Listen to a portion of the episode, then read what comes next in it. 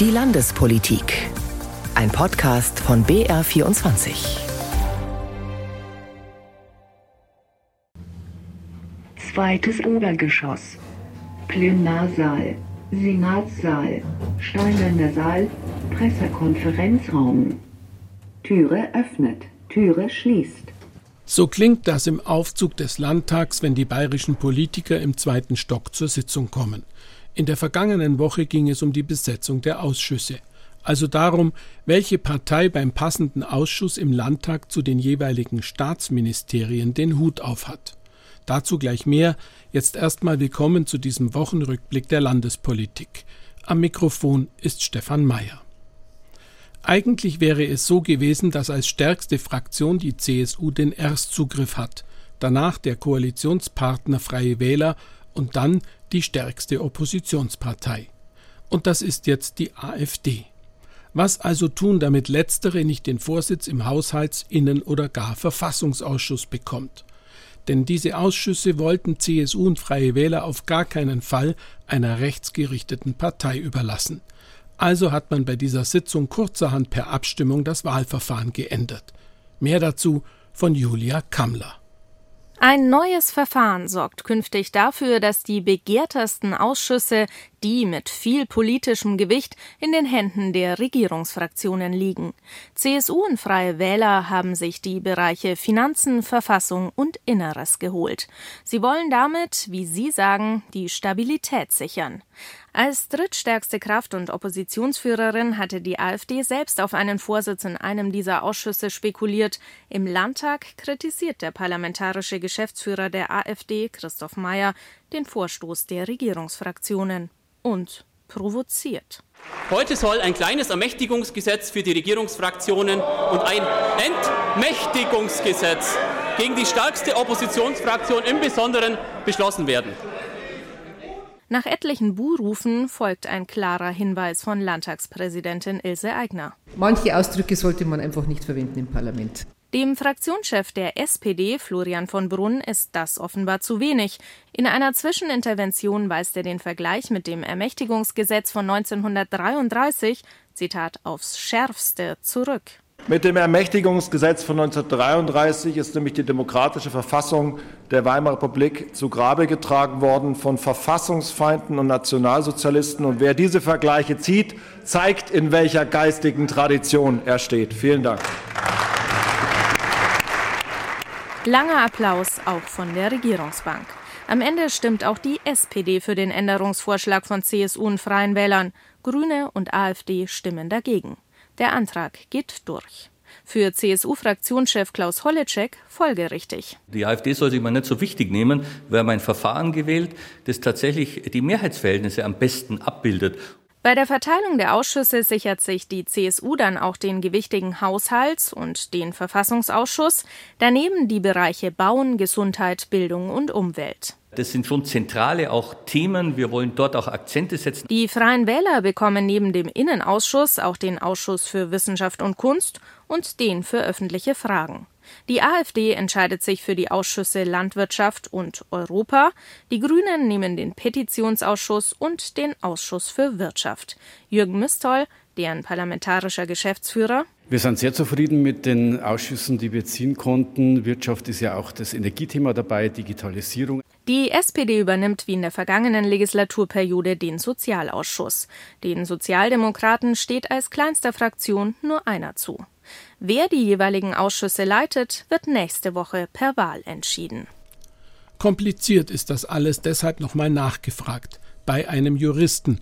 Landtagsvizepräsident Alexander Holt von den Freien Wählern war das ja nicht nur als prominenter Fernsehrichter, sondern auch im Berufsleben davor als Staatsanwalt. Ich wollte wissen, wie er die Sache mit den Ausschüssen sieht. Ich glaube, es wäre schon problematisch, wenn natürlich diejenigen, die vom Verfassungsschutz beobachtet werden, zugleich den Ausschuss leiten, in dem es äh, um den Verfassungsschutz geht, der dafür da ist, den Verfassungsschutz wiederum zu überwachen.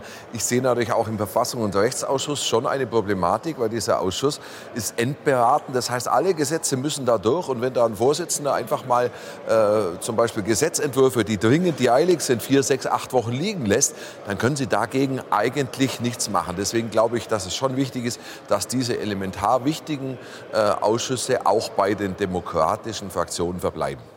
Verfassung und Demokratie, das spielt auch im Koalitionsvertrag eine große Rolle.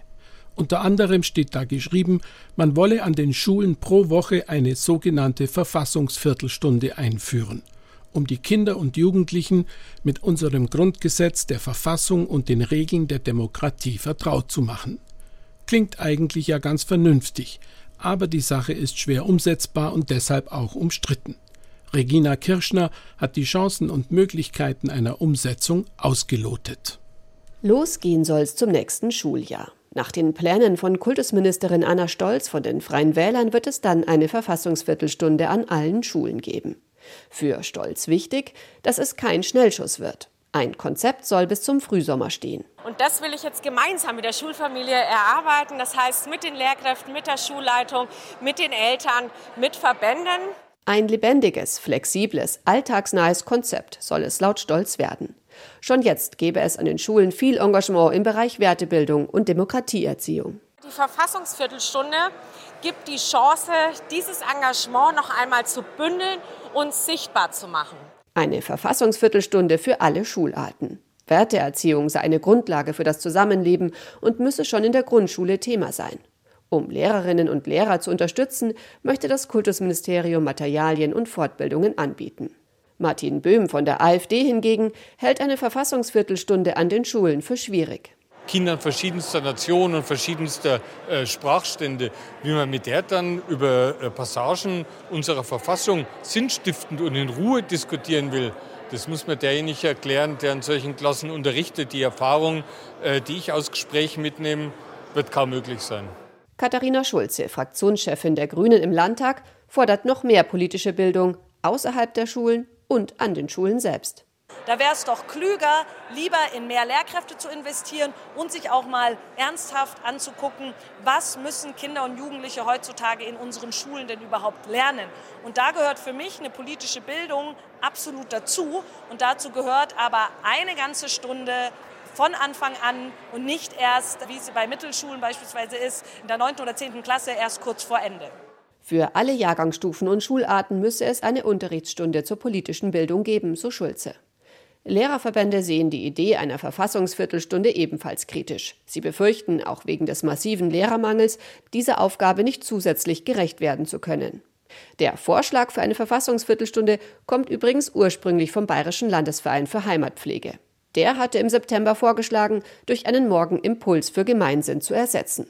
CSU und Freie Wähler haben das aufgegriffen und die wöchentliche Verfassungsviertelstunde im Koalitionsvertrag verankert.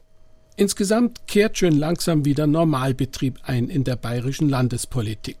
Der Ministerpräsident ist gewählt und die Ministerinnen und Minister haben ihre Arbeit aufgenommen. Es gab ja keine große Umbesetzung im Kabinett. Damit setzt Ministerpräsident Söder mit seinem Team Bayern, wie er es nennt, auf Kontinuität. Es soll also da weitergemacht werden, wo die bürgerliche Koalition aus CSU und Freien Wählern vor der Landtagswahl aufgehört hat. Finanzminister Albert Füracker muss sehen, dass sein Staatshaushalt wachsenden Aufgaben standhält. Innenminister Hermann muss für Ordnung und Sicherheit sorgen, während es gleichzeitig unruhiger wird auf den Straßen. Und auch auf alle anderen Ministerinnen und Minister wartet die schwierige Aufgabe, Gesetzgebung zum Wohle der Bürgerinnen und Bürger den veränderten Bedingungen anzupassen. Wir rücken dabei heute mal den neuen Minister für Digitalisierung in den Mittelpunkt. Fabian Mehring, in Augsburg geboren, 34 Jahre alt und bisher parlamentarischer Geschäftsführer in der Fraktion der Freien Wähler. Mehring hatte am Dienstag seine erste Sitzung am Kabinettstisch in der Staatskanzlei, und es ging auch gleich um ein Thema, das unter anderem mit Digitalisierung zu tun hat. Die Bezahlkarte für Asylbewerber. Bayern möchte im Frühjahr nächsten Jahres ernst damit machen, Sachleistungen statt Bargeld auszugeben. Was bei der Kabinettssitzung herausgekommen ist, noch einmal Regina Kirschner.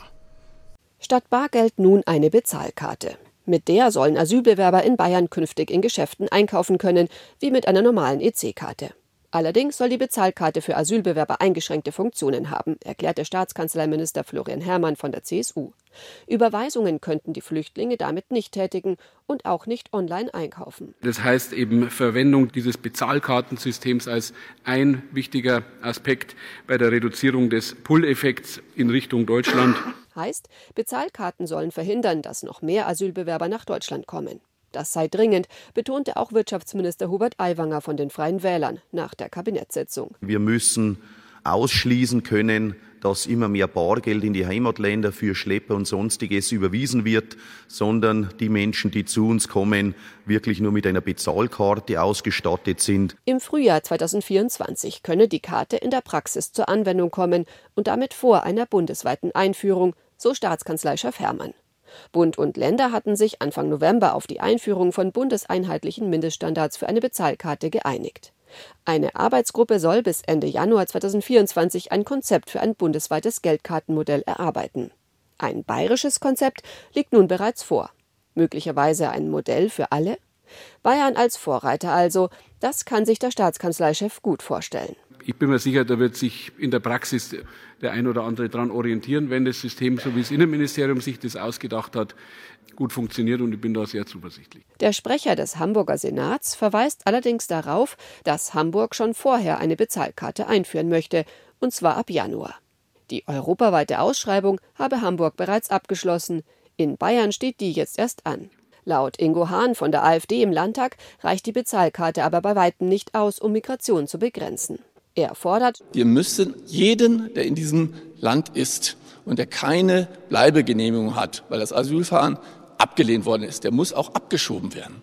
Katharina Schulze, Fraktionschefin der Grünen, kritisiert das Vorpreschen Bayerns. Es gehe um eine tragfähige Lösung, nicht um ein Hauruck-Verfahren. Neben der Einführung der Bezahlkarte beschloss das Kabinett außerdem, dass es künftig flächendeckende Sprachtests für Vorschulkinder geben soll. Wenn eben der Sprachstand zu niedrig ist, dann eben verstärkte Förderung, entweder in der Schule, je nach Alter natürlich auch, oder noch einmal ein zusätzliches ähm, Kindergartenjahr. Wer die Kinder dann unterrichten wird, ist noch offen. Ein Problem, findet Florian von Brunn, Fraktionschef der SPD. Schließlich gibt es sowohl bei Lehrern als auch bei Erziehern Personalmangel. Wenn man jetzt der Kita neue Verantwortung, neue Aufgaben gibt und sagt, da müssen verpflichtende Sprachtests gemacht werden und diesen Vorgang vor die Schule verlagert, dann müssen wir auch dafür sorgen, dass genug Fachkräfte da sind. Ob es die verpflichtenden Sprachtests schon zum nächsten Schuljahr geben wird, ist noch unklar. Die zuständigen Ressorts seien nun erst einmal beauftragt worden, ein Konzept zu entwickeln, sagte Staatskanzleichef Hermann. So viel zur Kabinettssitzung. Ich habe nach dieser Sitzung Minister Mehring für ein kleines Interview zur Seite genommen. Dabei ging es eben um seine erste Kabinettssitzung, um seine Ansage, Bayern zum europäischen Silicon Valley zu machen und um die Frage, wie man damit umgeht, wenn man mit jungen 34 Jahren bayerischer Staatsminister wird. Nee, ehrlicherweise ist es schon ein ganz besonderes Gefühl, ab dem Moment, ab dem man da die Hand hebt im Plenarsaal und auf die Verfassung schwört, geht schon ein sehr, sehr spannender Prozess los. Einer, auf den man ja lang hinarbeitet in der Politik, sich dann riesig freut, wenn es soweit ist. Aber es ist wie immer im Leben, dass man sich natürlich ganz anders vorgestellt hat, wie wenn es dann soweit ist. Und ich hatte ja jetzt auch so ein bisschen einen echten Quickstart. Es ging dann gleich von der Übergabe der Urkunde in der Residenz weiter zur Amtsübergabe im Haus. Das hat mir sehr, sehr große Freude gemacht, weil ich da außerordentlich warmherzig von der neuen Mannschaft empfangen worden bin. Dann aber ging es gleich hektisch weiter nach Berlin, weil ja sofort die erste Digitalministerkonferenz auf Bundesebene stattgefunden hat. Und es ist dann von morgens aufstehen und die Hand heben bis abends an einem Tisch mit Bayern-Fähnchen sitzen und dort zum ersten Mal fürs Land verhandeln. Schon ein ganz besonderer Tag, auch im Leben eines Politikers. Nun kennen Sie natürlich als parlamentarischer Geschäftsführer, der Sie vorher waren, schon die Abläufe und die Politik. Trotzdem, wie ist denn das so logistisch? Wie muss man sich das vorstellen, wenn man da anfängt? Man hat einen Dienstwagen, anders jetzt, auch einen Fahrer dazu und so. Ist das irgendwie auch noch interessant und neu oder schon alles saturiert? Also ich bin jetzt niemand, der übermäßig drauf steht, in einem besonders großen Auto durch Bayern gefahren zu werden. Deshalb ist das ein Teil der Aufgabe, der mir nicht so sehr am Herzen liegt. Ähm, es ist eher so, dass es spannend ist, was jetzt an Aufgabe auf einen zukommt, weil gerade das Digitalisierungsministerium, das mir anvertraut worden ist, ja nicht das Zukunftsministerium ist. Da geht es um eine Masteraufgabe unserer Zeit, die in alle Lebensbereiche hineinwirkt.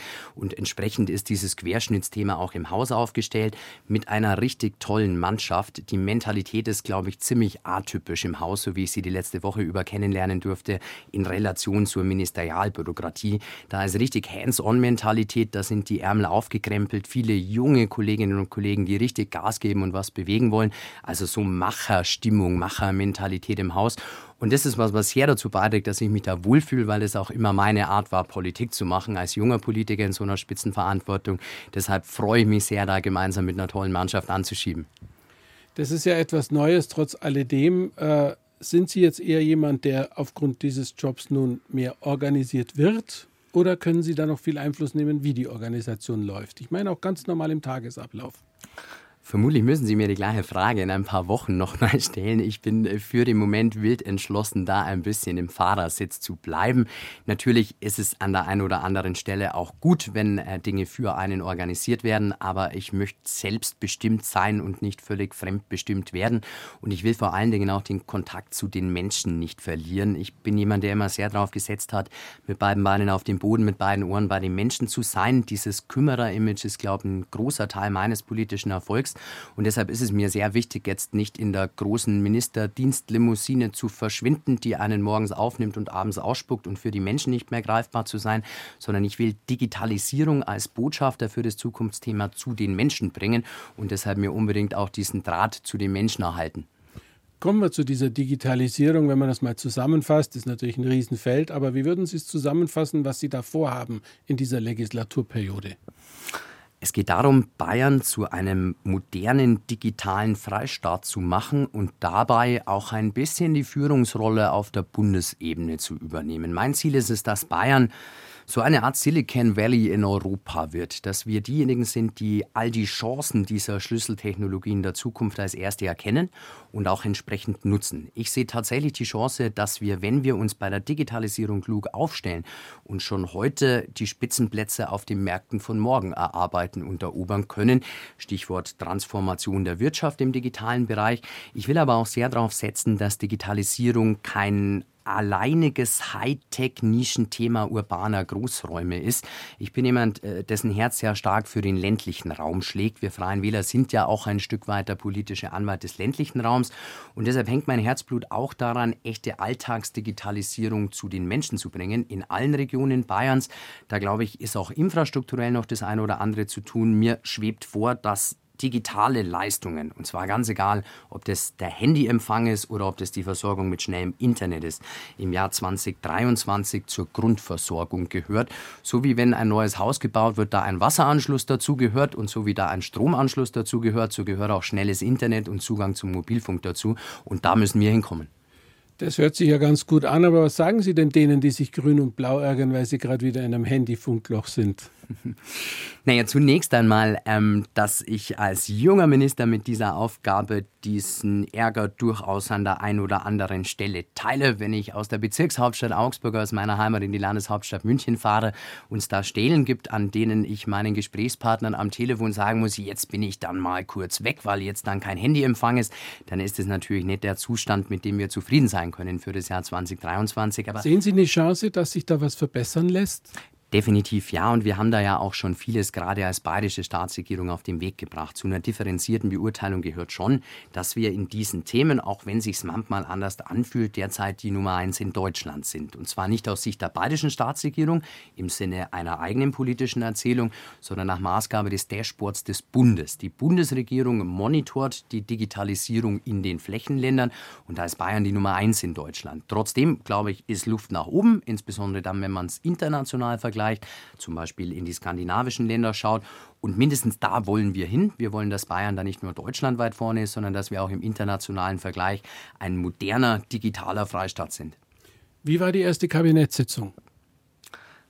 Naja, spannend natürlich. Auch das ist was, was ja eine Besonderheit ist. Bei mir ist es so, dass ich durch diese parlamentarische Spitzenrolle als Geschäftsführer meiner Regierungsfraktion ja das Geschäft im Landtag schon ganz gut kannte. Ich habe, glaube ich, knapp 200 Reden in der letzten Legislatur im Landtag gehalten, war da einer derer, die am öftersten am Rednerpult standen, so dass ich das alles kannte. Was für mich völlig neu ist, ist tatsächlich diese Dimension in der Exekutive. Ich saß also zum ersten Mal in diesem schon ehrfurchteinflößenden Kuppelsaal in der Bayerischen Staatskanzlei. Vor diesem Ehrfluch furchteinflößenden Ministerpräsidenten? Naja, vor dem Ministerpräsidenten, den ich jetzt schon fünf Jahre als Geschäftsführer kannte, der ähm, äh, gehörte jetzt nicht zu dem neuen Teil und ehrlicherweise bin ich ihm auch sehr dankbar dafür, dass er einerseits die Chance sieht, die in der Digitalisierung steckt. Ich glaube, das ist dem einen oder anderen in Bayern ja gar nicht so sehr bewusst, wie sehr wir da im Fahrersitz sitzen und die Vorreiterrolle einnehmen. Markus Söder, und damit ist mein Haus auch ein bisschen sein Baby gewesen, war ja der erste Ministerpräsident in Deutschland, der die Digitalisierung herausgelöst hat aus der Zuständigkeit anderer Häuser, daraus ein eigenes Ministerium gemacht hat. Und das führt dazu, dass wir da jetzt bundesweit bei diesem Masterthema unserer Zeit vorangehen. Jetzt gibt es ja auch die Digitalministerkonferenz dann auf Bundesebene. Und bei all diesen Dingen ist Bayern ganz, ganz weit vorne. Das verdanken wir Markus Söder. Und umso schöner ist es natürlich, dass er gerade mir auch zutraut, dieses Thema, das ihm besonders am Herzen liegt, dieses Hightech-Thema in Zukunft zu verantworten. Deshalb ähm, ist diese Beziehung eine, die ähm, für mich sehr in Ordnung ist. Wir haben auch in den letzten fünf Jahren schon sehr gut zusammengearbeitet. Aber in der Staatskanzlei zu sein, im Ministerrat zu sitzen, das war natürlich völlig neu für mich und schon auch was Besonderes beim ersten Mal zugegebenermaßen. Ein Thema dann noch herausgegriffen, es ging um die Karte für Asylbewerber, ob man die Leistungen immer als Sachleistung macht und nicht mehr Geldzahlung. Das hat ja auch mit Digitalisierung zu tun. Sind Sie da schon involviert? Da war ich sofort involviert. Da ging es mir so ähnlich wie bei diesem Quickstart mit der D16-Konferenz in Berlin, sodass gleich auf der ersten Kabinettssitzung wieder ein Thema stand, das im weitesten Sinne mit meinem Haus zu tun hat. Ich habe schon mal erwähnt, es ist eine Querschnittsaufgabe. Das heißt, wir sind nicht alleine für die Umsetzung der Karte verantwortlich. Äh, Im Fahrersitz sitzt das Innenministerium, das ja für die Asylbehörden, die Ausländerbehörden zuständig ist und auch für die Umsetzung der Bezahlkarte. Aber wir versuchen natürlich dem Innenministerium an der Stelle aus meinem Haus so viel Rückenwind wie möglich zu geben, weil ich glaube, dass das ein wirklich wichtiges Thema ist. Wenn wir schaffen wollen, dass diese Gesellschaft auf Dauer zusammenhält, dann müssen wir es schaffen, dass wir beim Thema Flucht und Migration bessere Lösungen anbieten als in der Vergangenheit, um die Gesellschaft nicht zu überfordern. Und auch da ist es wie bei vielen anderen Themen, wie gesagt, wirkt in alle Lebensbereiche hinein, so dass Digitalisierung da einen erheblichen Beitrag leisten kann. Übrigens nicht nur im Bereich der Bezahlkarte, sondern auch bei der Digitalisierung der Ausländerbehörden im Bereich von Legal Tech, wo wir Verfahren deutlich beschleunigen können, die ja hochstandardisiert sind, wenn wir da auf KI setzen, auf Digitalisierung setzen. Also auch da ist viel Musik drin und da kann Digitalisierung dann auch so wirken, wie ich mir das vorstelle, nämlich nicht nur im Sinne eines irgendwie abstrakten Themas, sondern mit einem ganz konkreten Mehrwert für die Menschen in Bayern.